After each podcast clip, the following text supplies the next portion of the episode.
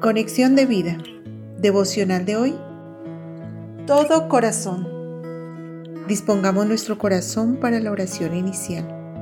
Padre amado, despierta mi corazón para que sea conforme al tuyo.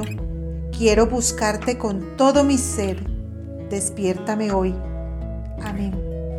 Ahora leamos la palabra de Dios.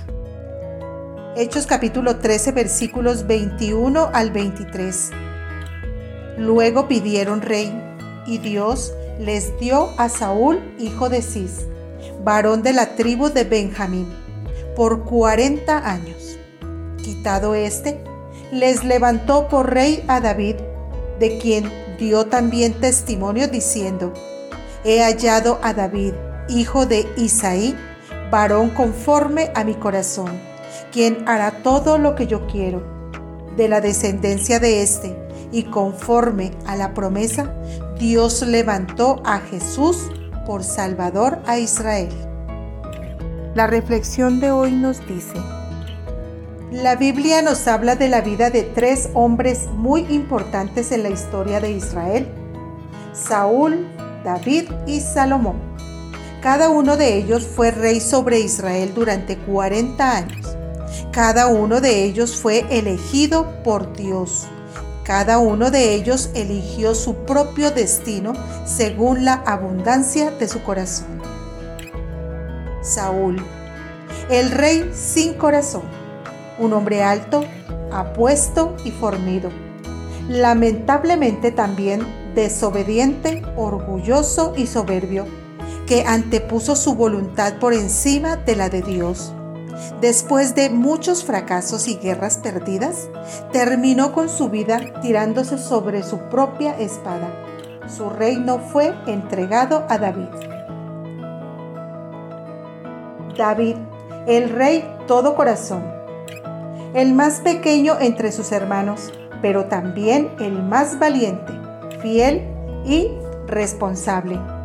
Cuidó por muchos años las ovejas de su padre Isaí buscó a Dios de todo su corazón y con toda su alma, y Dios lo puso como rey sobre Israel.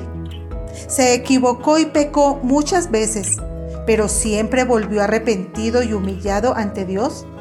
Por ello, recibió bendición, victorias sobre todos sus enemigos, una vejez fructífera y por si fuera poco, la promesa de un reino inconmovible pues de su descendencia saldría el Mesías, el Salvador del mundo.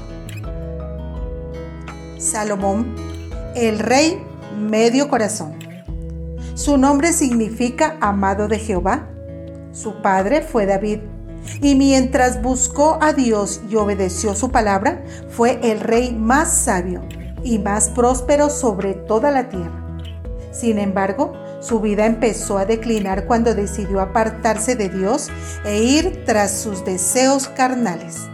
Dios no le quitó su reino en vida, pero sí lo hizo después que murió y se lo entregó a sus enemigos.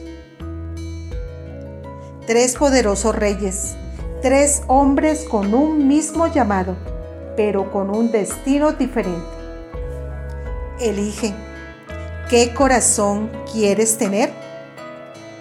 Visítanos en www.conexiondevida.org. Descarga nuestras aplicaciones móviles y síguenos en nuestras redes sociales.